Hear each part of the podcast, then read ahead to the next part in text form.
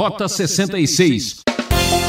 Hoje nós estamos acostumados, desde o século XVI, a imaginar que nós, seres humanos, somos o centro do universo, que Deus existe para fazer cosquinha na nossa barriga e nos deixar felizes e alegres.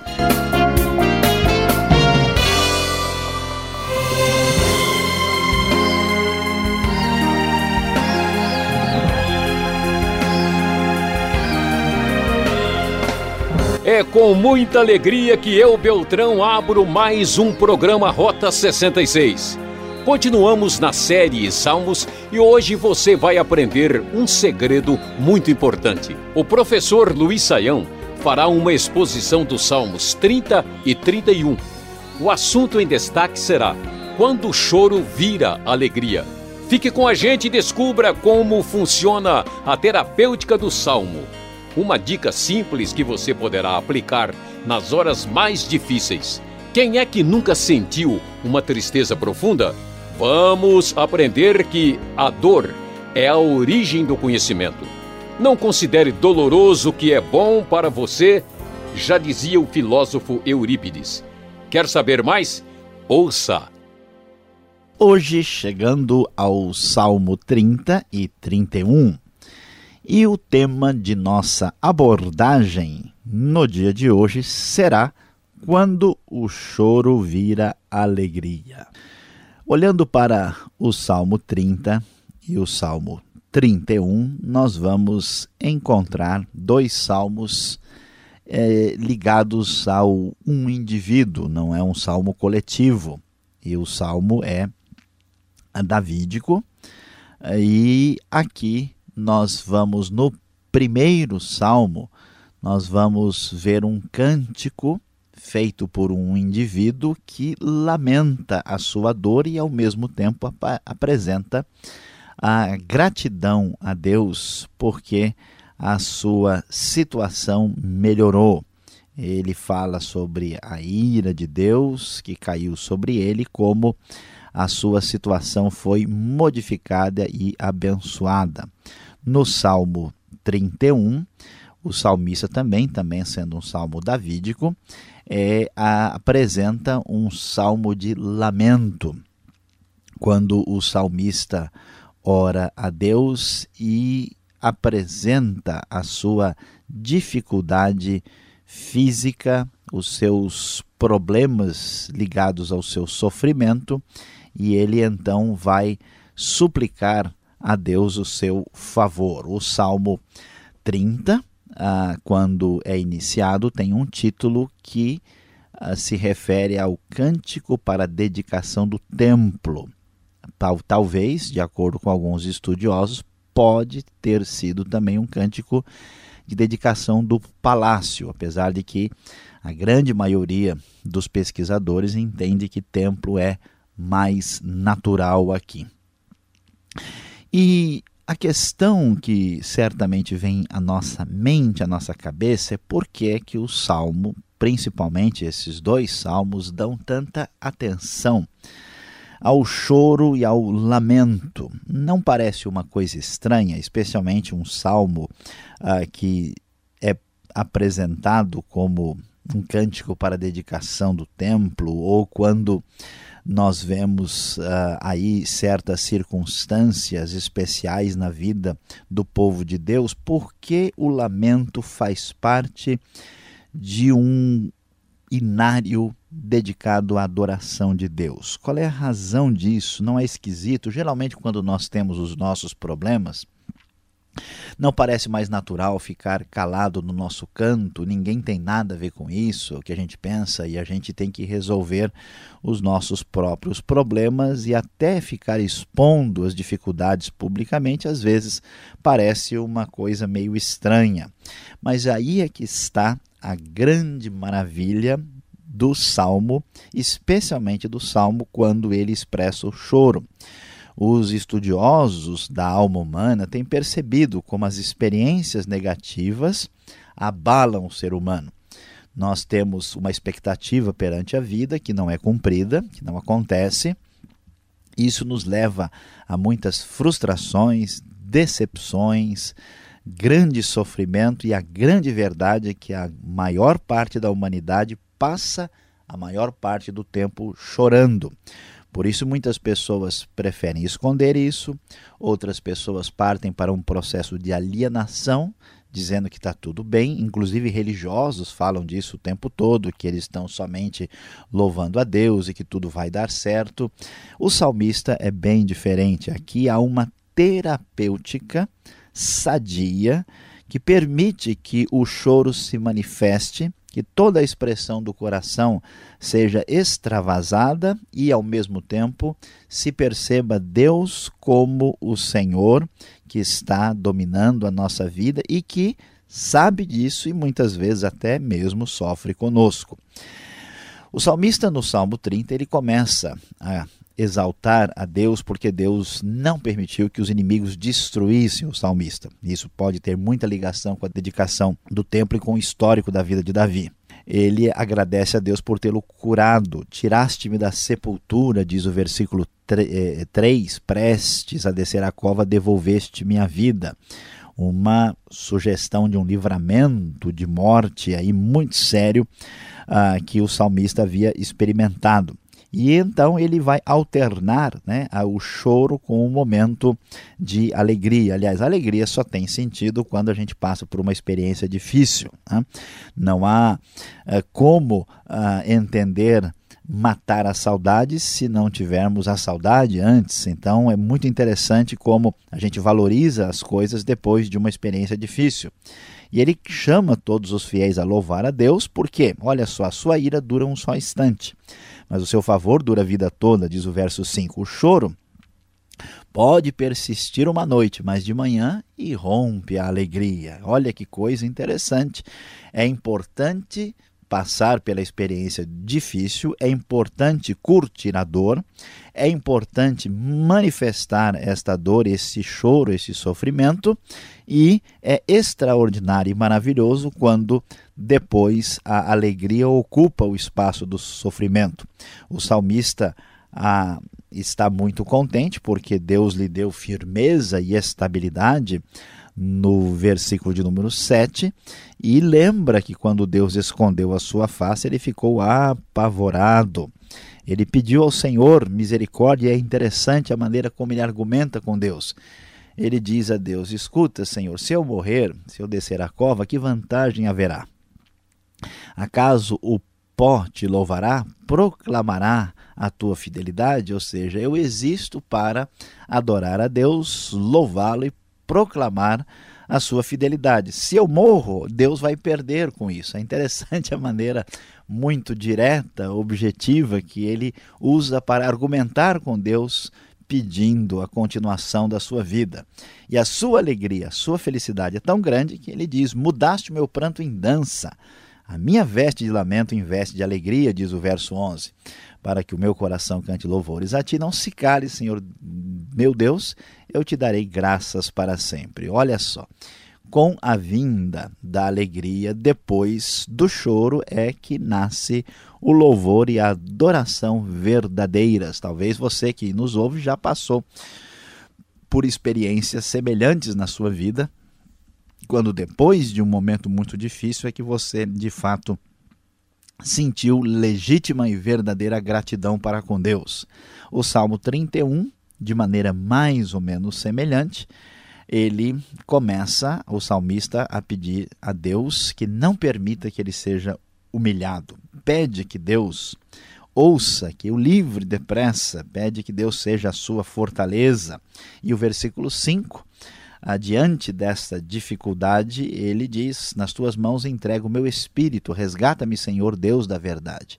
Interessante notar que esse é o texto que é mencionado com respeito à pessoa do Senhor Jesus Cristo. Mais uma vez, o sentimento de dor e sofrimento do salmista aplicado ao sofrimento máximo do Messias na sua obra de redenção no mundo.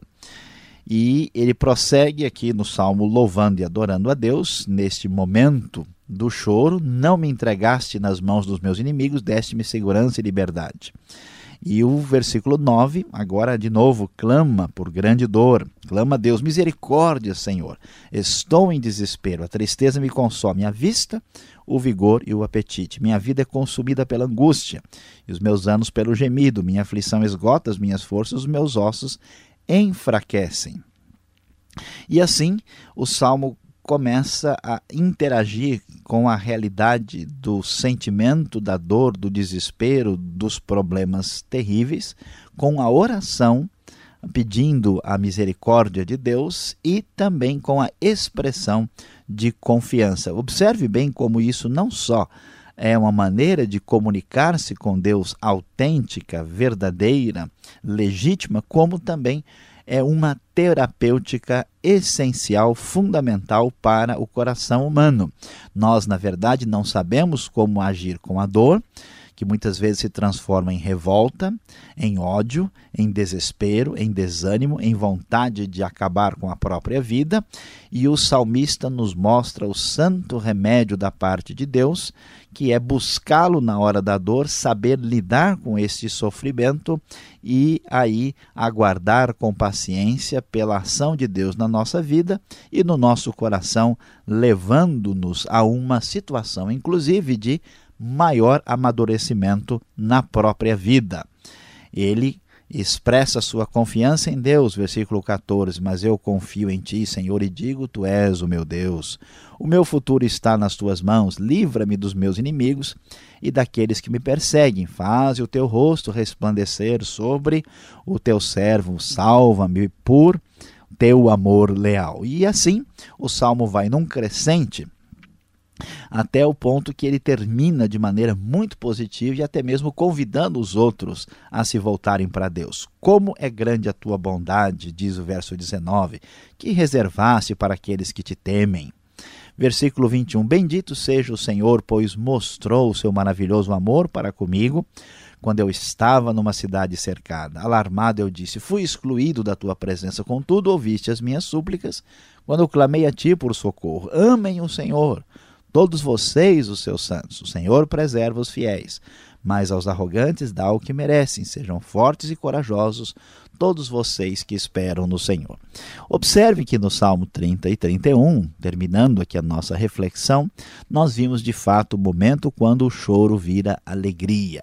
Talvez você já se perguntou tantas vezes por que é que Deus permitiu a dor, permitiu o sofrimento, permitiu tanto choro na sua própria vida. A grande verdade é que sem essa experiência de dor, de sofrimento e sem passar pela terapêutica que a Bíblia nos apresenta, nós não chegaremos a ser o tipo de pessoa que Deus quer que nós sejamos. Todo mundo que sofreu, que passou pela dor mais profunda da vida e que nesta dor soube lidar com ela, abriu seu coração, buscou a Deus, passa por um processo de amadurecimento tal que se torna de fato uma pessoa melhor.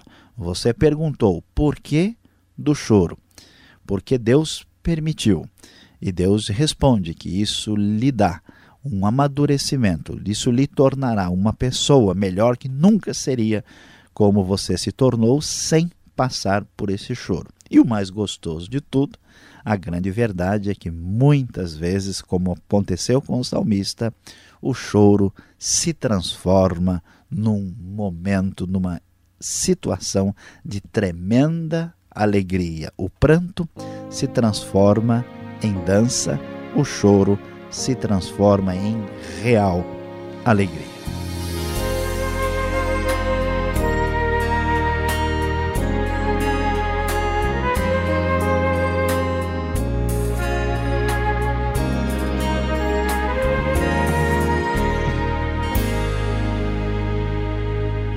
Você que está ligando o rádio agora, esse é o programa Rota 66, o caminho para entender o ensino teológico dos 66 livros da Bíblia.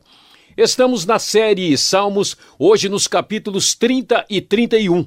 Nosso tema: Quando o choro vira alegria.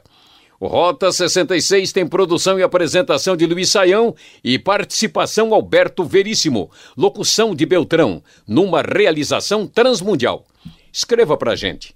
Caixa Postal 18.300, CEP 04626-970 São Paulo, capital. E-mail rota66 arroba transmundial.com.br. E o professor Luiz Saião já está de volta para responder as perguntas. Confira.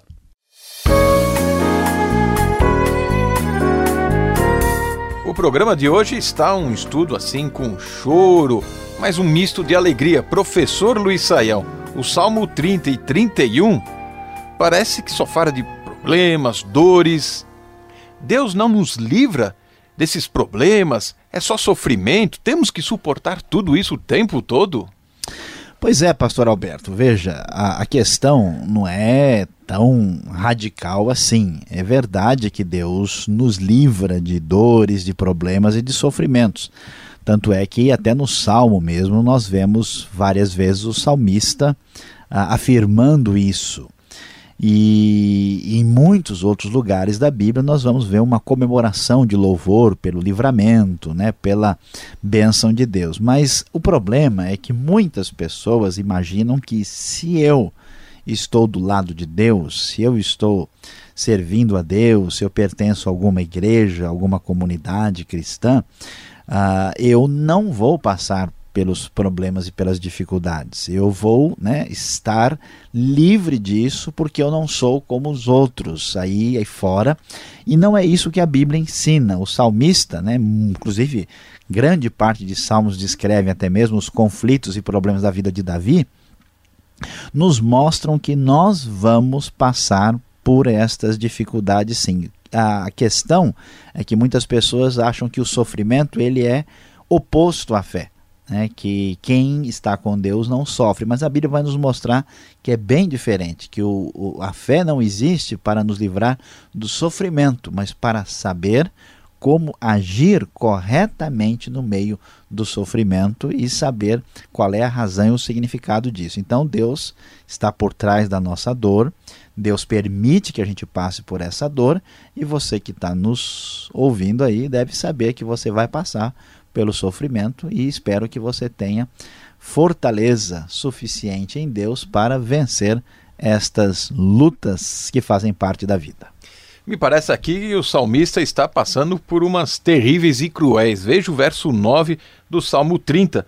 Saião, você pode traduzir, interpretar esta passagem? Que proveito obterás no meu sangue? Olha só o que ele diz: quando baixo a cova, louvar-te-á porventura o pó Aí ficou difícil. Ele está barganhando com Deus? O que, que, é isso aqui?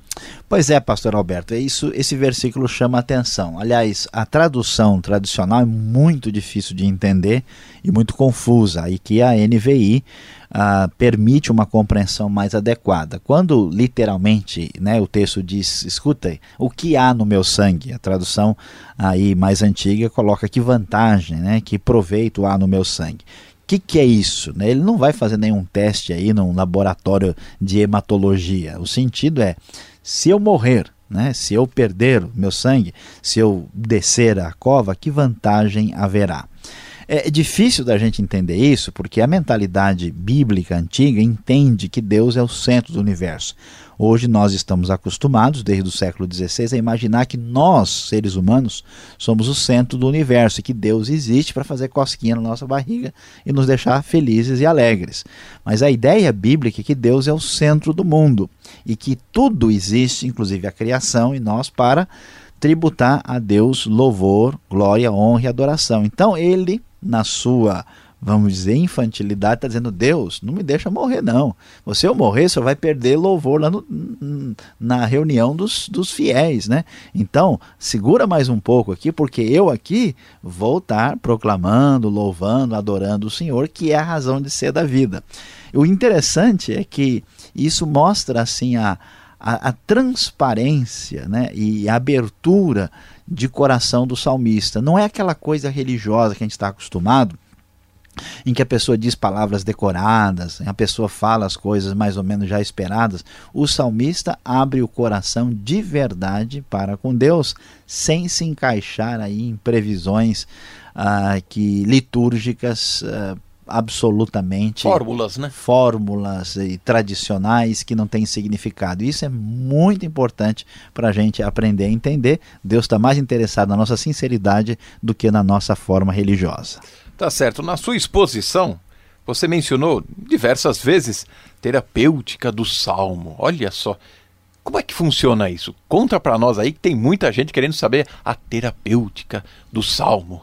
Pois é, pastor Alberto. Olha, a grande questão que grande parte das pessoas, inclusive na igreja, né, vive numa situação muito difícil, porque a pessoa tem uma realidade, né, que ele crê, uh, e tem uma experiência de vida diferente. Ele tende a virar assim um esquizofrênico religioso. Né? Ele não sabe, puxa, eu estou falando que Deus é bom, isso, e estou passando por esse tipo de dificuldade, isso parece não se encaixar. E as pessoas se fecham e eles se tornam, vamos dizer assim, fariseus, né? e acabam se tornando religiosos sem nenhuma sinceridade. O interessante é que o salmo tem um caminho muito diferente. A primeira coisa que chama a atenção é que o salmista admite aberta e claramente a sua dor, a sua culpa, a sua dificuldade. Ele diz mesmo: Olha, eu estou passando por isso, minha situação está difícil, está doendo. Né? É a expressão da verdade. A gente não pode estar né, tá diante de uma situação negando, alienado em relação àquilo. Então, essa é a primeira fase para a gente sarar. Né? A segunda fase é a expressão externa disso. Ele não só admite a sua dor, mas depois ele começa a claramente botar isso para fora. Olha, minha vida é consumida pela angústia, os meus anos pelo gemido. Puxa, ele abre né, a, a boca para colocar para fora a sua dor. A terceira fase dessa cura é não perder Deus no meio da dor. Porque as pessoas sofrem muito, ficam revoltadas, né? saem chutando lata pela rua e diz: Ah, eu estou passando por isso, então Deus vai embora, não existe. tal. O salmista entende que Deus está no controle e ele atribui toda a sua experiência positiva e negativa a Deus. Ele consegue encaixar as pontas.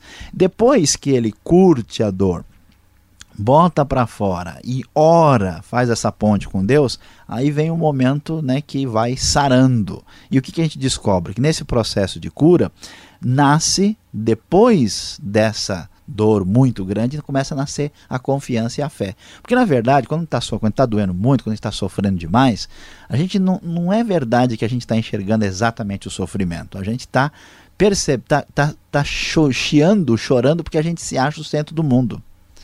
Quando a gente sofre, a gente vai perceber o valor das outras pessoas, o sofrimento das outras pessoas. Então é um processo de modificação interna do coração humano muito importante. Nesse momento, quando a pessoa alivia, chorou bastante, né? Aí ele começa a ter a sua expressão de confiança. Olha, o Senhor é maravilhoso, eu confio em Ti, meu futuro está nas Tuas mãos, eu sei que eu chego lá, né?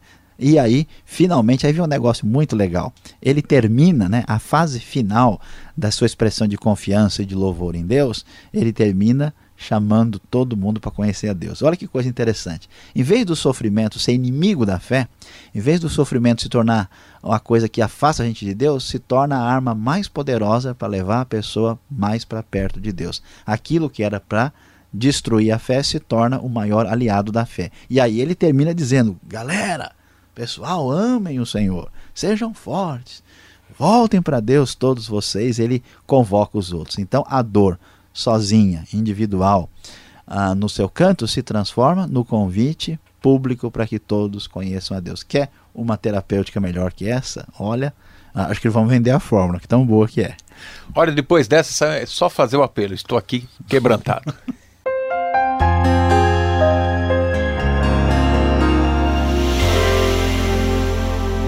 Hoje no Rota 66, você chorou conosco, sim, acompanhou Salmo 30 e 31 e descobriu a grande verdade de quando o choro vira alegria.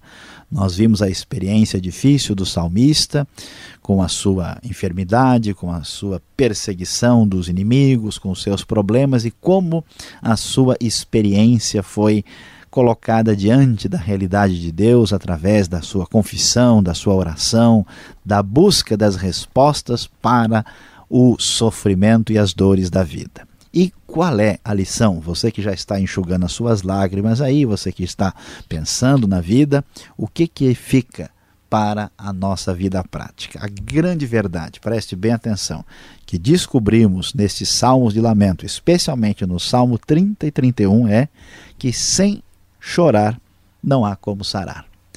Nós muitas vezes achamos que as coisas da vida podem ser é, solucionadas por uma superficialidade, por uma risada absolutamente sem conteúdo, por uma alegria meramente superficial e sem fundamento, mas a grande verdade é que nós só crescemos, nós nos tornamos pessoas melhores, nós adoramos a Deus, nós somos mais úteis aos nossos semelhantes quando nós aprendemos a chorar e depois chegamos a sarar do nosso choro.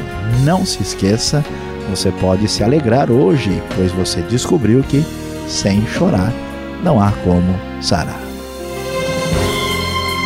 Ah, que pena, ouvinte! Rota 66 de hoje chegou ao fim. Estaremos novamente aqui nessa sintonia e horário com a série Salmos.